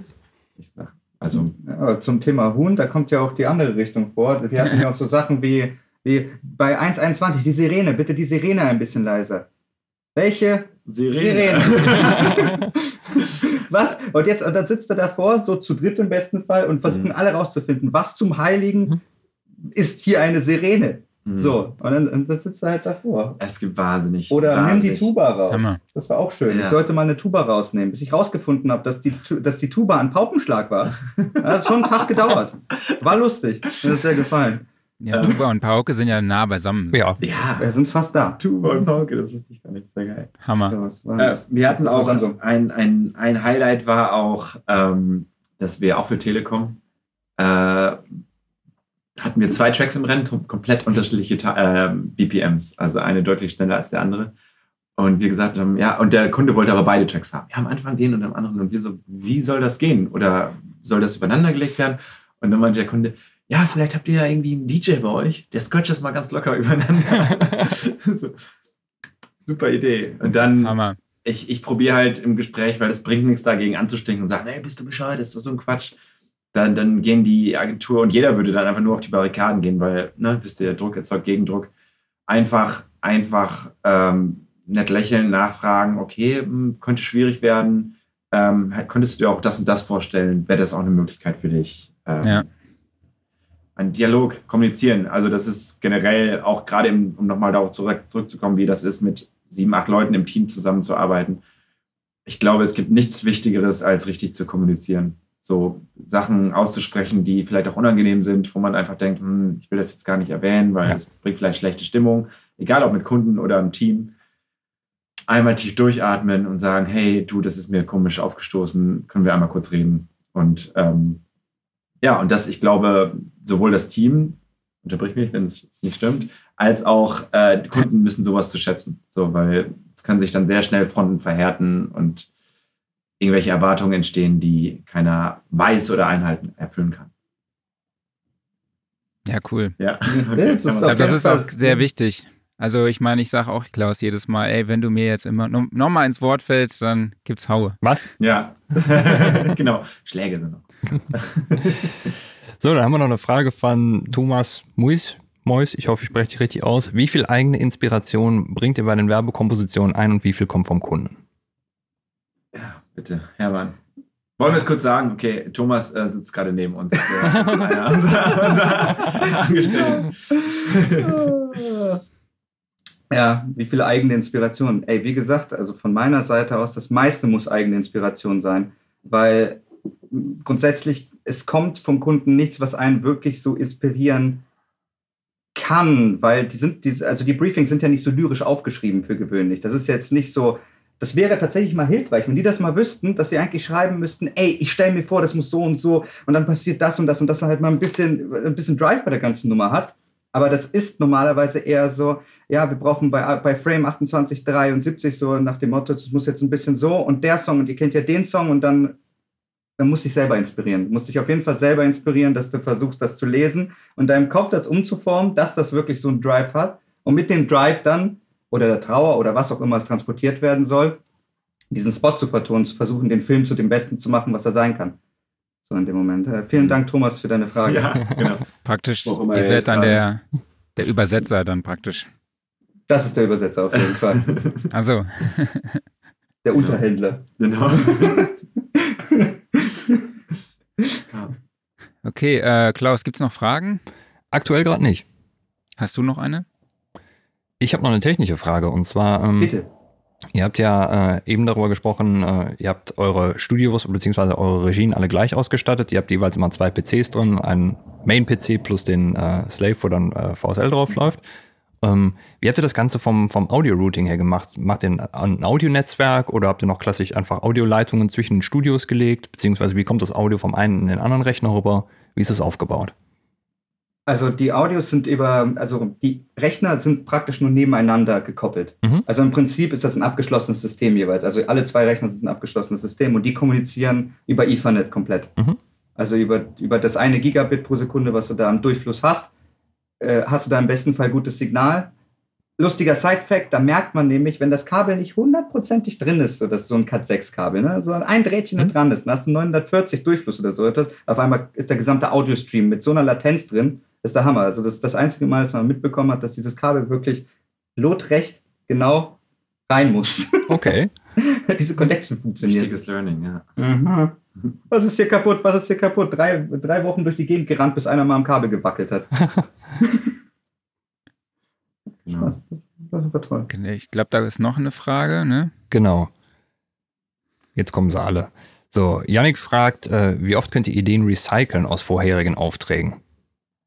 Ähm, das war so ein bisschen, das geht so ein bisschen das, was ich vorher mal erzählt habe, dass äh, wir diese Library aufbauen und ähm, die sehr akribisch metataggen und, und benennen und nutzen. Also wir probieren auch von den meisten Tracks, die wir machen, immer gleich Stems zu exportieren, sodass wir komplette Variabilität haben. Ähm, wir verkaufen unsere Musik in den USA, ist es ein bisschen anders. Da gibt es ja diese sogenannten Buyouts, dass man den Track wirklich verkauft und dann gehört der nicht mehr uns, sondern anderen Leuten. Also diese, diese Urheberrechtsding, das gibt es in Deutschland nicht. Hier behalten wir immer das Copyright, aber wir verkaufen sogenannte Lizenzen äh, oder Usage Rights. Also wir erlauben einer Marke unsere Musik für ein Jahr in den und den Medien, in den, den Ländern zu nutzen. Sag ich mal, ein Jahr in Deutschland für TV und online oder so. Und wenn dieses Jahr, wenn dieses Jahr abgenutzt ist und äh, abgelaufen ist und die Kunden sagen, okay, wir wollen keine Folgenutzungsrechte, dann können wir den Track, sind wir befugt, den Track wieder zu benutzen für was auch immer. Wir warten immer so eine Grace Period eine ganze Weile, damit wir sicher sind, dass der Kunde nicht wiederkommt und sagt, wir wollen den Track aber exklusiv. Ähm, aber der geht dann in unsere Library, wird getaggt als wiederverwertbar. Und währenddessen alle anderen Musiken, die noch nie benutzt wurden, ähm, können wir sowieso für alles benutzen. Also es ist, na klar, sind, landen manche Sachen in der Tonne und werden nicht wieder benutzt, aber wir haben schon durch diese Library ähm, eigentlich das große Glück, dass wir Sachen zweimal, dreimal, viermal benutzen können und mhm. ähm, dann irgendwann auch sagen, okay, der Track ist jetzt non-exklusiv, also ihr könnt ihn haben, Kunde XY für ein bisschen weniger, er ist non-exklusiv und gleichzeitig verkaufen wir den Track auch an andere Werbespots, andere Trailer, was auch immer. Und ähm, gerade in der Trailermusik äh, funktioniert das sehr gut, weil wir, da kreieren wir ganze Alben, die genau. man auch auf Spotify hochladen kann. Also wir haben jetzt gerade letzte Woche unser viertes Album released, das heißt Emergence auf Spotify. Und diese Tracks sind eigentlich immer per Definition schon non-exklusiv. Also es kann jetzt morgen sein, dass der nächste Wonder Woman Trailer zu uns kommt oder Tenet, hoffentlich. Das wäre schön. Bislang noch kein Anfang. Äh, zu uns kommt und sagen, wir wollen den Song benutzen und wir sagen, okay, schön und gut, aber der läuft auch schon auf anderen Spots und die sagen, okay, manchmal gibt es Deals, was ich vorhin mal erwähnt habe, der Tomb Raider Survivor Track, der war dann geblockt für eine gewisse Zeit, dass man gesagt hat, man kann nur auf Trailern darf nur äh, Tomb Raider mit Survivor arbeiten. Das hatten wir auch bei Gangsters Paradise, der lief auf dem Valerian Trailer exklusiv für ein halbes Jahr. Aber meistens laufen unsere Trailer, Trailermusiken auf diversen Spots und was wunderbar ist für uns, muss ich wirklich sagen. Also wir haben einmal richtig Arbeit, einmal legen wir los oder vor allen Dingen Christian ist da unser, unser Experte und macht, äh, komponiert ein ganzes Album. Dann haben wir nichts mehr damit zu tun und schauen einfach, wo die Musik lizenziert wird. Also es gibt dieses böse Wort Production Music. Ich finde, das kann man in der Trailerwelt nicht so richtig benutzen, weil es einfach erstens ist budgetär nicht da anzuordnen, wo normalerweise Production Music anzuordnen ist und zweitens ist die Qualität auch deutlich höher als, als jetzt irgendwelche, irgendwelche ähm, Libraries, Boden wie, ich sag keine Namen. Aber ähm, genau, das und das ist für uns natürlich sehr schön. Das, das freut uns sehr. Cool. Ähm, dann würde ich sagen, kommen wir auch so langsam zum Schluss. Äh, wo findet man denn diese Spotify-Playlists? Also ihr könnt einfach zwei, die Zahl, wie ihr unten auch seht, ne, zwei äh, bei Spotify eingeben und da kommt ihr direkt zu den zu unseren Alben. Ja, da sieht genau. man unsere, unsere, unsere Cover-Songs und auch das neueste Album Emergence. Genau, und weitere Infos zu euch und euren Credits, beziehungsweise bei About steht ja dann halt nur, wie, wie make music. Genau, ähm, also ihr, keine Ahnung, wir haben ähm, eine Wikipedia-Seite, glaube ich, inzwischen auf Englisch und Deutsch, habe ich gesehen. Ach, cool. Genau, da. Nach dem Warriors-Trailer übrigens ja, hat irgendjemand sich sehr, sehr viel Mühe gegeben, weil da standen Details drin, wo wir alle so geguckt haben. Wo weißt du das? also wir hatten nichts damit zu tun, aber es, wir, wir, schämen uns auch nicht dafür. Das ist schon irgendwie relativ akkurat. Ähm, das ist akkurater als alles, was ich von euch gehört habe. Ja, schon, ne? Ja, das ist schon abgefahren. Krass. Äh, dann, ähm, klar, wir sind bei Twitter, at2music, Facebook, at2music, Instagram, at2music. Vimeo sind wir sehr up-to-date. Äh, das ist einfach nur okay. 2, vimeo.com slash 2. Da laden wir jeden Werbespot hoch. Auf YouTube, das ist so unser größtes Following, sag ich mal, mit 130.000 Followern. Da laden wir immer unsere, unsere Trailer-Sachen hoch. Ähm, Genau. Also LinkedIn.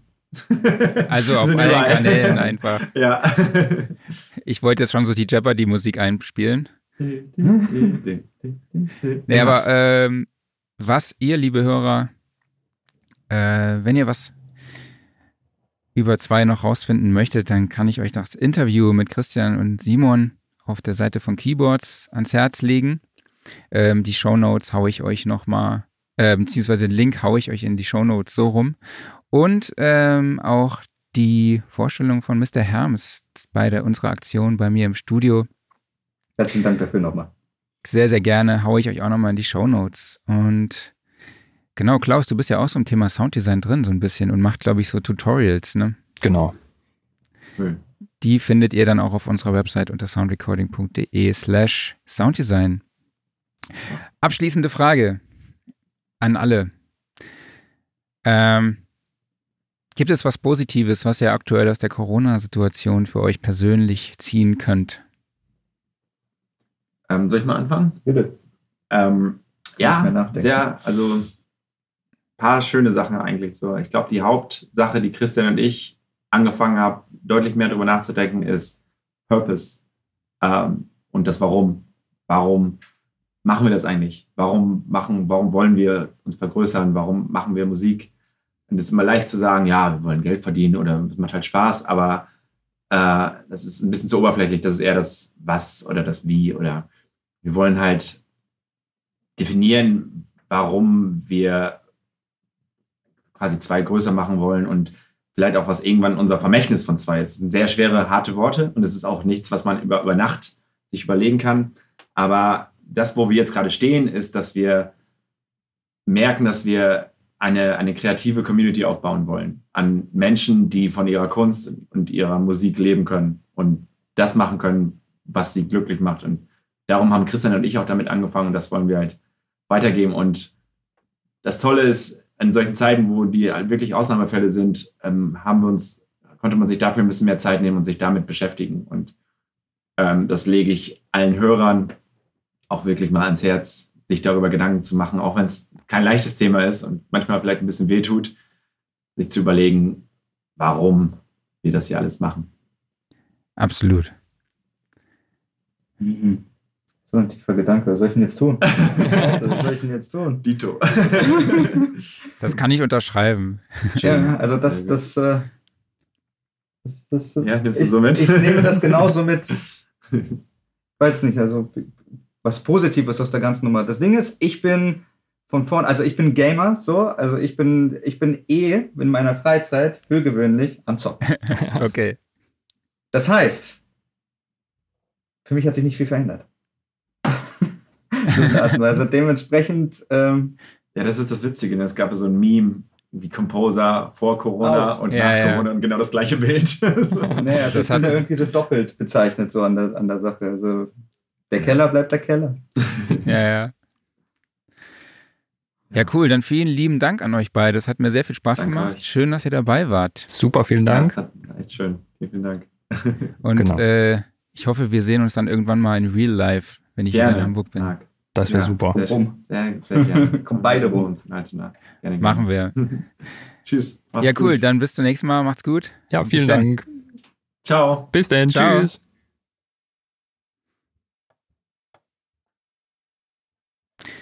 Ja, das war doch eine sehr schöne, entspannte Session, würde ich sagen. Genau. Tolle Jungs. So. Jawohl. Kamen gerade eben noch zwei, drei Fragen rein. Die konnten wir jetzt leider nicht mehr beantworten, aber vielleicht haben ja, die Jungs ja noch äh, Lust und Zeit, mal bei Facebook und YouTube reinzugucken und die Fragen dann noch zu kommentieren.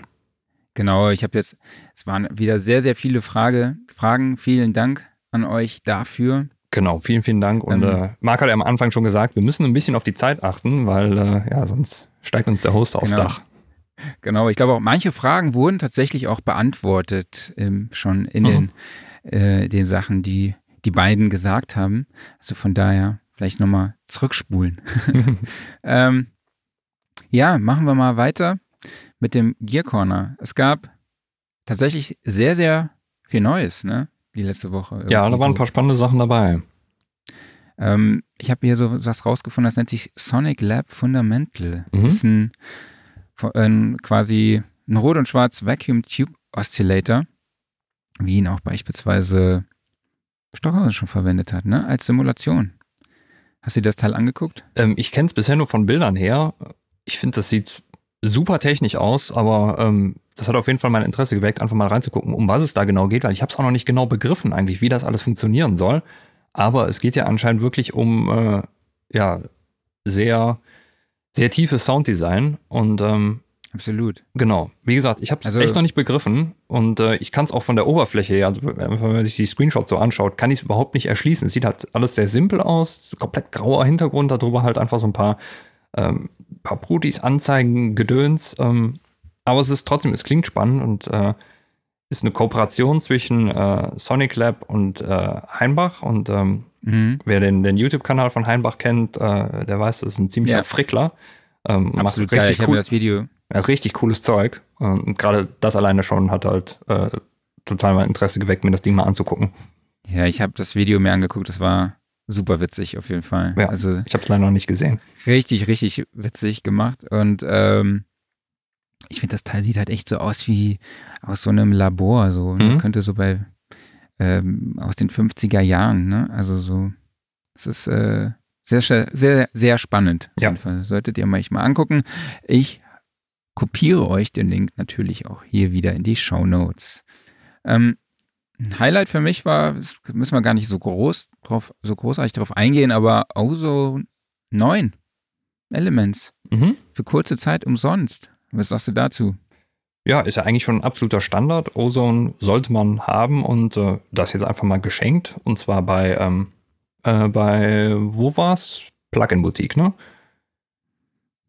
Da gibt es das für umsonst momentan. Man muss einen Gutscheincode dabei eintragen, dann äh, wird der Preis entsprechend reduziert, aber ja gut, Ozone ist halt mittlerweile ein absoluter Standard einfach geworden. Die Elements-Version kann man dann ja, wenn man glücklich ist, damit auch relativ kostengünstig auf die große Version upgraden, wenn man sie braucht. Ähm, ja, Ozone 8 läuft auch bei uns hier am Ende über den Podcast nochmal drüber und macht alles ein bisschen lauter und ein bisschen schöner und äh, damit machst du eigentlich nichts verkehrt. Genau, also wenn ich sie mache, dann läuft Ozone 9 drüber. Da hast du schon abgegradet, ich noch nicht. Ja. äh, genau, ähm, die, ja, normalerweise kostet die Elements-Version 130 Euro, ne? Mhm. Das ist ein guter Deal, ne? Definitiv. Sollte man sich anschauen. Hast du noch was gefunden diese Woche? Ja, für mich als äh, Steinberg-User war natürlich Cubasis besonders interessant. Auch wenn ich Cubasis nicht nutze. Aber ähm, einfach nur das, das Ganze halt drumherum. Klaus Steinberg-Ecke. Nee, genau. Cubase-Ecke. ja, ich habe äh, Cubasis 2 auf dem iPad. Äh, da war es ja bisher immer unterwegs. Also ich bin noch gar nicht auf der neuen Version. Und ich habe es auch nicht viel benutzt, weil ähm, ich einfach mit dem, äh, dem Workflow vom iPad nicht klarkomme. Also ein iPad ist für mich einfach eher so, äh, sag mal, ein Werkzeug, aber ähm, das Musikmachen auf dem iPad, ich habe viele Sachen durchprobiert, ist einfach bei mir nicht angekommen. Cubasis selber finde ich absolut cool umgesetzt. Also da kommt halt, da kommt schon richtig das Cubase-Feeling auf. Ähm, aber es ist halt einfach persönlich für mich nichts so.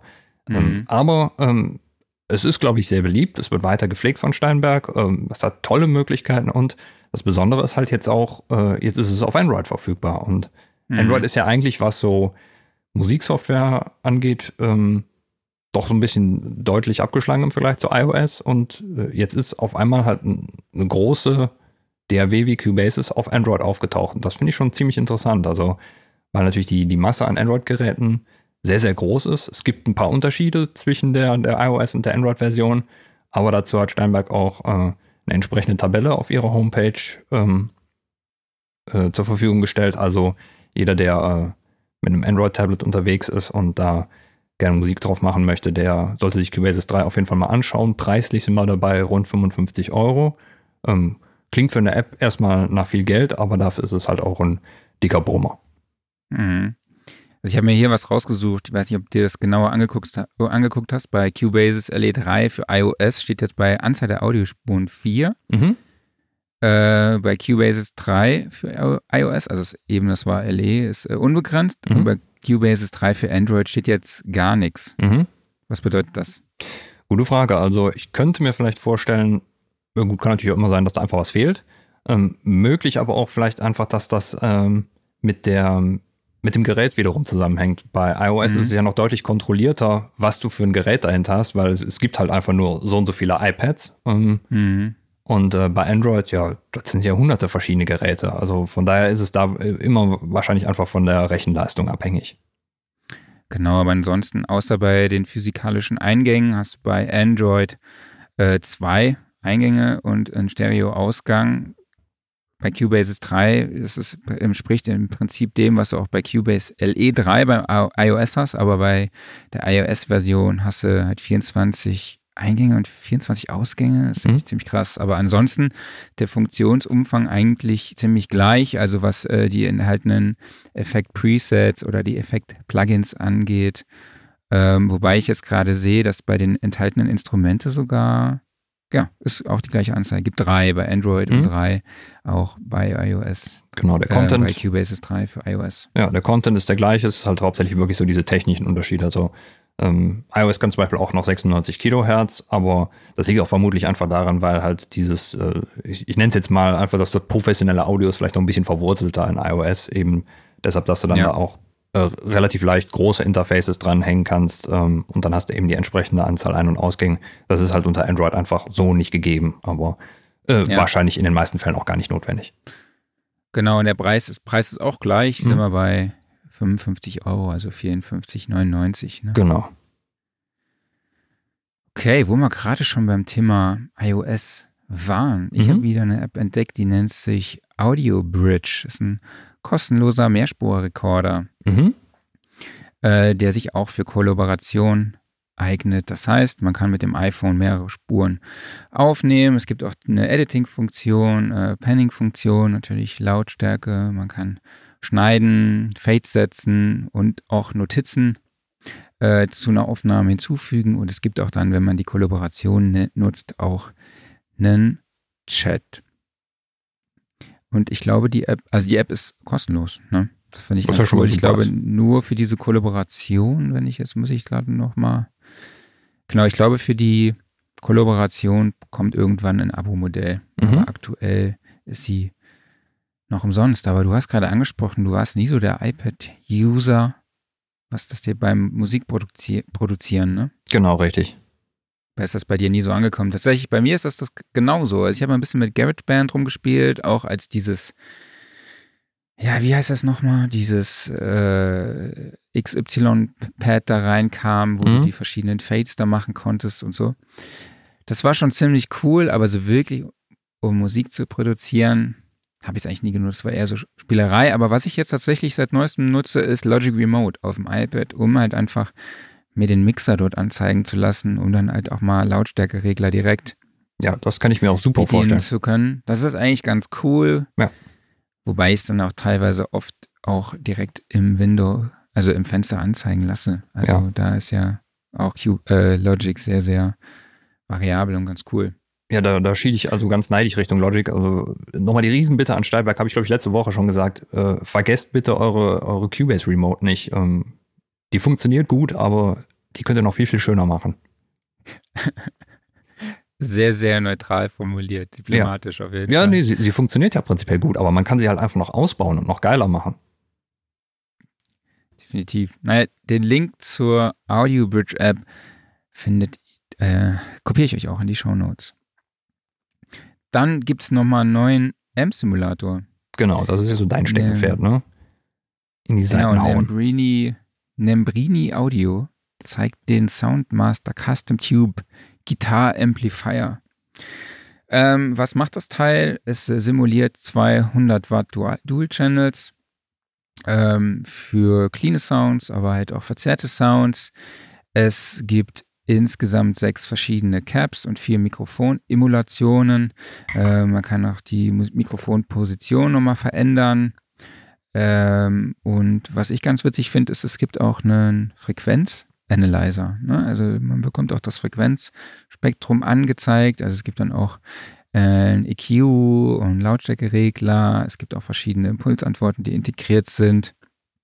Also macht einen ganz schicken Eindruck, sieht so ein bisschen aus wie so ein, so ein Fender-Amp-Design, würde ich jetzt mal sagen. Hm? Und die GUI ist so ein bisschen Wave-Style, finde ich, so mit diesen orangenen äh, Lautstärke-Anzeigen. Echt, so. findest du? Findest du nicht? Ja, okay, das mit dem Orangen, da bin ich bei dir. Ansonsten muss ich sagen, bin ich bei der GUI äh, ein bisschen in den 90ern hängen geblieben. Ja, das hm. auf jeden Fall. Aber ich finde auch teilweise die Waves-Plugins sehen auch sehr okay. update-würdig aus, finde ich. Gut, die sind ja auch teilweise von Anfang der 90er.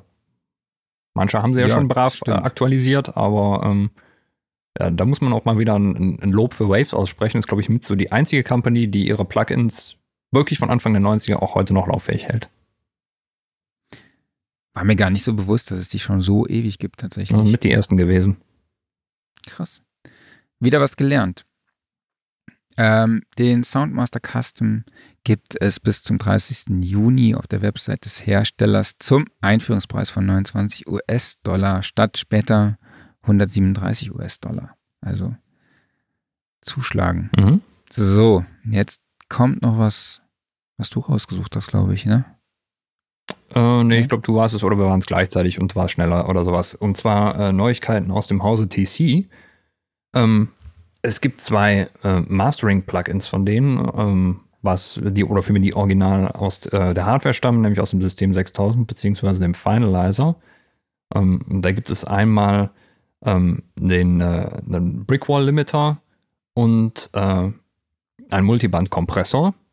Und das Spannende daran ist eigentlich mal wieder, also nicht nur, ähm, ähm, dass, äh, dass damals e extrem hochwertige Mastering-Tools waren, sehr, sehr teuer, wurden, glaube ich, dann auch mal auf der äh, der PowerCore-Plattform umgesetzt. Die war ja auch damals von TC unterwegs und sind jetzt nativ verfügbar. Ähm, TC bringt ja seit einiger Zeit jetzt Plugins raus und liefert auch direkt dann einen entsprechenden Controller mit dazu, was ich eigentlich ein super interessantes Konzept finde. Also das haben sie ja bisher für ihre Effekte gemacht, wie beispielsweise für das äh, äh, legendäre Delay von TC. Jetzt fällt mir der Name nicht ein. 2090 oder wie heißt es nochmal? Äh, 2090. Genau. Ähm, und hier sind, glaube ich, jetzt das erste Mal die Controller nicht direkt mit dabei, aber es gibt welche. Ähm, ich bin nicht ganz schlau daraus geworden, ob das wirklich so ist oder ob der Controller doch mit direkt dabei ist, aber halt einfach diese, dieses Konzept, du hast ein Plugin und bekommst direkt einen entsprechenden Controller mitgeliefert, finde ich super spannend und vor allen Dingen ähm, der Preis ist trotzdem noch heiß. Man denkt ja dann immer so, ja, da ist eine Hardware mit dabei, dann kostet das Ganze direkt irgendwie vierstellig. Aber auch wenn das jetzt hier ähm, Mastering-Plugins sind, ähm, sind wir hier bei 279 Euro, beziehungsweise, also das ist für das Bundle mit beiden oder einzeln 199 beziehungsweise 149 Euro. Hier jetzt immer noch ein bisschen halt mit Vorsicht zu genießen, weil ähm, ich da eben nicht sicher bin, ob der Controller mit dabei ist. Aber wenn man sich halt die Effekt-Plugins anguckt, die liegen in einem ähnlichen Bereich und da ist der Controller mit dabei. Also Preis-Leistungsverhältnis äh, stimmt da auf jeden Fall. Könnte vielleicht damit zusammenhängen, dass äh, DC ja mit der Firma mit dem großen B verbandelt ist, die Sachen günstig produzieren können, aber er ist ja nicht schlecht für den User. Genau. Das war der Gear Corner, ne? Für diese Jawohl. Kommen wir zum Thema Ask SR. Es gab eine Frage. Hast du, die, hast du sie dir durchgelesen? Habe ich nicht, nee. Ich war faul. Hast du nicht. Also, Helmut hat eine Frage an uns. Er möchte gerne seine akustische Gitarre aufnehmen und den Track in Magic's Video importieren. Hast mhm. du mal mit Magic's Video gearbeitet? Ja, habe ich, vor vielen Jahren. Ja. Mhm. Das heißt also, das geht. Das geht, ja. Also. Dann schreibt er, er hat ein Rode Kondensator, Kondensatormikrofon und ein Behringer Euphoria erworben. Und er hat jetzt seine ersten Aufnahmen mit Magic Music Maker gemacht und Reaper. Aber er meint, die Aufnahme gestaltet sich sehr schwierig ähm, und ob wir gegeben, gegebenenfalls jemanden kennen, der ihm bei weiteren Schritten helfen könnte. Er hängt im Moment daran, dass sich die Gitarrenaufnahmen so schlecht anhören, also schlechter anhören als bei seinem iPhone. Äh, und die gleich, das gleiche gilt für die Mikroaufnahme. Irgendwas mache ich falsch und ich weiß nicht was. Hast du eine Idee, was es sein kann? Ähm, das ist natürlich alles sehr, sehr allgemein gehalten und schwierig zu beantworten. Aber wenn er sagt, es klingt schlechter als beim iPhone, dann ist, muss irgendwas Grundsätzliches im Eimer sein, weil beim iPhone ist ja wirklich einfach nur, du legst das Handy irgendwo hin, drückst auf Aufnahme und fertig. Und rein theoretisch kann bei einer Aufnahme in der DRW ja auch erstmal nichts schlecht klingen durch schlechte Einstellungen, weil wenn du die nicht vorher selber getätigt hast, also indem du beispielsweise ein Plugin drauf gepackt hast und das falsch eingestellt hast, dann passiert da ja erstmal nichts. Also ich denke mal, es hängt damit zusammen, dass entweder das Mikro falsch aufgestellt ist, ähm, vielleicht am Interface was falsch eingestellt ist, also dass der generelle Signalfluss einfach nicht richtig ist. Ich gehe jetzt einfach mal davon aus, dass das Mikro vernünftig positioniert, äh, spielt es direkt davor. Vielleicht einfach mal überprüfen, das ist so ein typischer Fehler, der einem immer mal wieder passieren kann ist das Mikro richtig rum. Also wenn es beispielsweise nur von einer Seite empfindlich ist. Bei manchen Mikros, da sieht man es nicht direkt oder sowas. Einfach gucken, vielleicht muss ich das Mikro umdrehen. Vielleicht habe ich am Mikro irgendeinen Schalter gedrückt, der dran ist, um äh, da irgendwas zu verbaseln oder so. Und auch mal am Interface checken, kommt dann vernünftiges Signal an. Ist da vielleicht irgendwas im Kanal eingestellt, was das Ganze verhunzt? Ähm, ansonsten in der DAW vermute ich jetzt mal nicht, dass da irgendwas falsch eingestellt wurde. Ich denke, das fängt echt schon in der Signalkette an. Gut, ähm, Genau, vorne vom Mikrofon ist meistens dort, wo auch das Logo drauf ist. Richtig. Ähm, aber es könnte auch ein Treiberproblem sein, ne? Ja, aber das macht in der Regel nicht den Klang kaputt, sondern dann funktioniert es entweder oder es funktioniert nicht. Gut, es sei denn, du hast auch so Jitter-Effekte, ne? Oder? Das könnte sein, aber das äh, würde man dann, glaube ich, schon direkt identifizieren, dass du halt wirklich Störgeräusche hast, aber nicht im Sinne von, die Aufnahme klingt schlechter, sondern sie ist kaputt ja. einfach. Oder Input Gain vielleicht auch mal ein bisschen runterdrehen. Das kann natürlich auch sein. Das kann auch sein. Kann ja, natürlich sein, dass das Mikrofon kaputt ist, dass die Membran übersteuert. Also, genau, das sind alles Möglichkeiten. Ne? Aber mhm. jetzt mal aus der Ferne wären das jetzt erstmal, glaube ich, alle Punkte, ne? Mhm. die ihr vielleicht mal checken sollte. Ja. Ja, ich hoffe, wir konnten dir da weiterhelfen, lieber Helmut. Ja. Vielleicht hast du auch die Möglichkeit, äh, am Audio-Interface direkt ein Monitoring zu machen, also gar nicht durch die DAW zu gehen, sondern einfach dein Input-Signal mit dem Kopfhörer direkt wieder abzuhören. Und dann kannst du ja da schon hören, also ist auf dem Weg schon irgendwas schiefgelaufen, also bevor das Signal überhaupt in den Rechner gekommen ist. Hast du gerade die, die Front vom Euphoria im Kopf? Gibt es da einen Mixregler direkt ähm, am Interface ich selber? nicht im Kopf, aber wozu gibt es Google? Ähm, gucken wir mal. Du mal kannst ja mal googeln und ich, äh, falls euch dieses Video oder dieser Podcast gefällt, könnt ihr uns auch gerne auf YouTube, Facebook, Spotify oder Apple Podcasts abonnieren. Ich überbrücke einfach noch ein bisschen die Zeit. Äh, dann Studioszene Sofa Edition am 4. Juli. Wir haben eine QA-Session mit Bob Clearmountain abends um 19 Uhr und ihr könnt eure Fragen an Bob an redaktion.soundrecording.de schicken mit dem Betreff Bob Clearmountain. Wir verlosen unter allen Fragenden ein Domain Plugin Bundle, beziehungsweise die Domain Plugin Suite von Bob Clearmountain von Apple. Sehr cool. Also, so. ähm, es gibt diverse Behringer Euphorias. Äh, hatte er dazu geschrieben, welches es war? Ähm, Nö. Okay, gut. Dann gehe ich jetzt vom Allerkleinsten aus. Und äh, hier steht äh, vorne äh, ist, ein, ist ein Button drauf, da steht Dick Direct Monitor drauf. Also kann man machen. Okay, super. Dann haben wir das doch erstmal geklärt und wir, wie gesagt, wir hoffen, lieber Helmut, dass wir dir damit ein bisschen weiterhelfen konnten. Ähm, machen wir ein bisschen Stammtisch-Talk. Hm? Jo, was gibt's Haben Neues? Ich muss mal jetzt kurz mal die Sinks suchen. Habe ich gar nicht eingerichtet. Ich habe keinen Banner eingerichtet. Okay. Ah. Aber gab es einen Aufreger der Woche für dich? Gab es einen Aufreger der Woche? Ähm, nee, nicht wirklich. Nee, alles gut. Ich reg mich in letzter Zeit wenig auf, merke ich. Okay, Hast du dich Gut, ich bin gerade umgezogen. Also ich habe andere Lebensbereiche, sage ich jetzt mal, in denen man sich aufregen kann. War wahrscheinlich konstant aufregend, ne? Ja, ja, absolut. Aber was halt wirklich oft war, war so dieses, ach krass, sowas habe ich noch. Mhm. Also ich hatte, äh, ich habe arbeitet die ganze Zeit zu Hause mit so einem Popschutz, der mega kaputt ist und gerissen. Und dann habe ich in der Kiste jetzt einen komplett neuen gefunden, den ich da mal, oder Gitarrenkabel noch eingepackt oder Gitarrenseiten noch eingepackt, wo ich Sachen, die ich nicht mehr wusste, dass ich sie besitze, also auch vom Fahrradfahren. Ich habe jetzt irgendwie drei Kettenreiniger Dosen gefunden, wo ich mir dann wahrscheinlich jedes Mal eine neue gekauft habe. Ähm, ja, aber das ist, glaube ich, gehört jetzt heute ausnahmsweise mal nicht hier in den Podcast, würde ich sagen. Ja, das ist eigentlich schon mal ähm, was. Da müsste man mal Inventarliste führen, so was man an Zeugs alles im Studio ja, hat. Ne? Allein das habe ich tatsächlich, ja. ja. Das habe ich tatsächlich jetzt auch für zu Hause geplant. Ich mhm. mache mir ja jetzt eine Kiste. Wir haben ja letzte Woche, habe ich hier ja schon nach einem Sortiersystem gefragt. Mhm. Und das werde ich mir jetzt äh, zulegen tatsächlich. Ne? Also auch Sehr so cool. Gewinde, Plektren. Was habe ich Plektren gefunden? Ne? Mhm. Äh, Reduziergewinde. Das sind so Sachen, die ich immer suche. Und dann irgendwann denkst du dir, ah ja, hier hast du die hingetan. Stimmt, verdammt. Naja, aber äh, was richtig, richtig cool war, ich habe einen HD25 Limited bekommen.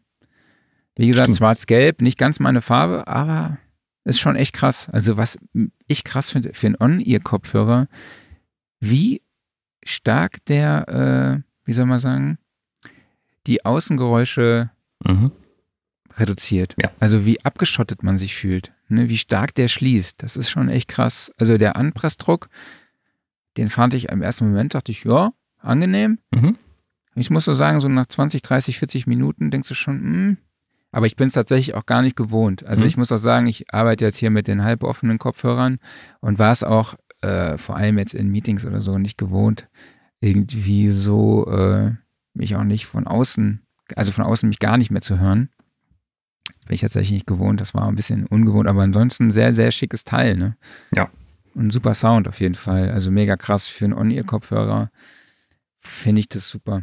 Ja, ich bin ja auch großer Fan von dem. Ich meine, ich habe ja gerade einen auf, zwar nicht den schönen Limited, aber den ganz normalen und äh, ja, an den Druck gewöhnt man sich. Also gut, ich habe meinen jetzt auch ein paar Jahre schon, von daher ist er wahrscheinlich ein bisschen an meinen Kopf angepasst. Ähm, also ich merke ihn kaum noch. Aber ich mhm. finde halt auch, diese Abschottung ist total geil. Gerade halt, wenn man irgendwas mit, mit Sprache macht, dann musst du dir eigentlich immer deine eigene äh, Stimme noch auf, auf den Monitor legen, weil du dich halt überhaupt nicht mehr wirklich hörst.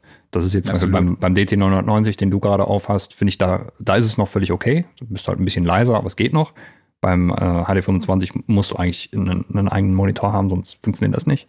Aber halt wirklich so diese, diese Abschottung äh, ist natürlich jetzt nicht nur im, im Recording-Bereich schön, sondern auch halt, ja, wenn du draußen Rasenmähen gehst oder sowas und Musik hören willst, dann aufsetzen, ja, und dann ist der Rasenmäher leise genug, dass du noch gut Musik hören kannst. Ja, zu Hause habe ich auch den DT 770, hier habe ich mhm. den DT 990 und hier habe ich natürlich meine Stimme auch ähm, auf meinem Kopfhörer drauf.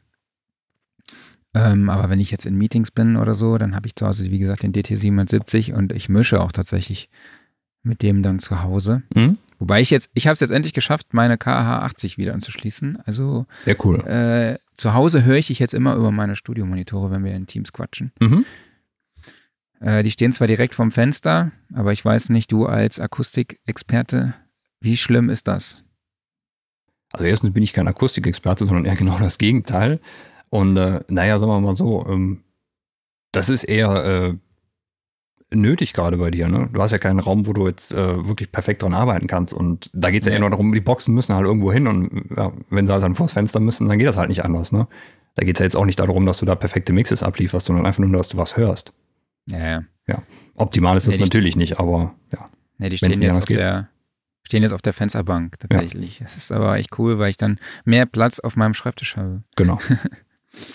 ähm, Offline-Modus haben wir noch ein bisschen was gefunden. Hast du irgendwas äh, zu empfehlen, was äh, abseits der Recording-Welt oder sonst irgendwie was ist? Nee, also letzte Woche war bei mir echt nur die ganze Zeit Action durcharbeiten und äh, ich habe gar nicht so viel Neues mitgekriegt, muss ich sagen. Ähm, ich hatte die ganze Zeit lange auf meiner To-Do-Liste das MI-Rack stehen für, für Mac OS, beziehungsweise es ist ein äh, Tool, was es auch für, für iOS gibt. Also ist leider nur für Apple-Produkte. Mhm. Äh, ist kostenlos. Ist eine Eurorack-Simulation. Also Ach, mega geil. cool. Man hat irgendwie gefühlt 1000 Module zur Verfügung, die man da in ein virtuelles Rack schrauben kann. Man kann wirklich alles irgendwie miteinander verkabeln. Also es ist echt richtig krass. Und die, die Module basieren halt auf äh, wirklich Make Noise, Döpfer, Verbos oder Mutable Instruments Modulen. Also es ist schon ist schon wirklich richtig, richtig cool. Also ideal für Einsteiger. Also ich mhm. habe mir gestern mich damit ein bisschen beschäftigt und äh, erst habe ich gar keinen Sound rausgekriegt, aber dann irgendwann macht es dann halt Klick mhm. und dann verstehst du das halt auch ein bisschen. Ne? Du musst dich schon ein bisschen damit beschäftigen, was macht jetzt ein VCF, was ist ein VCF, was ist ein VCA, was machen die Filter, äh, was macht der LFO, was kannst du wie irgendwie triggern, wofür sind diese ganzen In- und Outputs, äh, Sägezahn, alles Mögliche. Ne? Also es ist wirklich, wirklich sehr komplex, aber ich glaube, um dieses, um in dieses Thema einzusteigen, halt mega cool, weil du kannst jetzt einfach ein kostenloses Plugin runterladen oder eine kostenlose Software, äh, in der du da wild Module rumschieben kannst. Also es sind wirklich gefühlt 1000 Module dabei. Läuft allerdings nur unter Catalina und deshalb habe ich es endlich getan. Ich habe endlich auf Catalina geupdatet. Ja, ich habe gestern ja nichts mehr von dir gehört, nachdem du abgedatet hast. Ich dachte schon, äh, MacBook ist abgebrannt, aber es hat funktioniert, oder? Es hat dann doch funktioniert. Also ähm, am ersten Moment dachte ich, hm, der Lüfter, der hört ja gar nicht mehr auf zu drehen. Aber dann habe ich gesehen, dass in meinen Aktivitäten irgendwie so ein Teams-Helper aktiv war, der ungefähr 60 Prozent meiner CPU-Last verbraucht Ui. hat. Und dann dachte ich, okay, was ist dieser Teams-Helper? Und dann habe ich mal einen Neustart gemacht, Teams mal ausgemacht und alles. Und dann jetzt, äh, jetzt rollt das Ding und ich habe noch keine Probleme festgestellt. Äh, mhm. Äh, eben kam von Apple jemand noch so eine Meldung, ging plötzlich eine Website auf, auf der ich mir die neuesten Funktionen von Catalina anschauen kann, habe ich aber noch nicht getan. Das werde ich jetzt gleich mal machen. Ja, und jetzt in zwei aber, Monaten kommt schon das nächste dann wahrscheinlich, ne? Ja, sehr wahrscheinlich. Mhm. Aber dann dauert es auch wieder ein halbes Jahr, bis ich dann update, damit halt alles andere irgendwie funktioniert. Das ist ja das Coole. Man kann bei Mac ja, wenn man auf oben links auf den Apfel klickt, über diesen Mac und dann kann man ja auf Systembericht gehen und da kann man dann halt auch sehen unter irgendeinem Punkt, ich weiß es jetzt gerade nicht mehr auswendig, ähm, sehen, welche Sachen halt dann kompatibel sind mhm. mit dem Follow-up. Ja, das ist super. Äh, OS. Das ist eigentlich ganz praktisch. Da bin ich neulich mal durchgesteppt, was ist denn alles 64-Bit kompatibel. Da waren wahrscheinlich nur so, waren nur so ein paar Tools, die nicht kompatibel waren. Dann dachte ich, okay, äh, ich tu's. Was ist eigentlich Catalina? Das ist, soweit ich weiß, ist das eine kleine Inselgruppe vor Kalifornien. Okay. Also wir hatten ja zuerst irgendwie die ganzen äh, Großkatzen und jetzt haben wir irgendwelche Locations, also wie El Capitan, den Berg und äh, jetzt haben wir eine Inselgruppe. Okay. Oder war das schon, äh, ja, was war? Ich glaube, ich bin mir jetzt gar nicht mehr ganz sicher. Äh, müsst ihr googeln. dachte, das wäre jetzt die Trivia der Woche oder sowas. Genau. Ähm, ich nee, ich habe gerade nur überlegt, wie hieß denn nochmal das alte? Ich bin jetzt echt, ich, mir fällt jetzt nicht mal der Name mehr ein vom alten äh, OS. War das nicht El Capitan oder gab es noch eins dazwischen? Ich glaube, es gab noch eins dazwischen, oder? Nee, ich weiß es gerade nicht mehr. Ist egal. Ihr findet es bestimmt raus.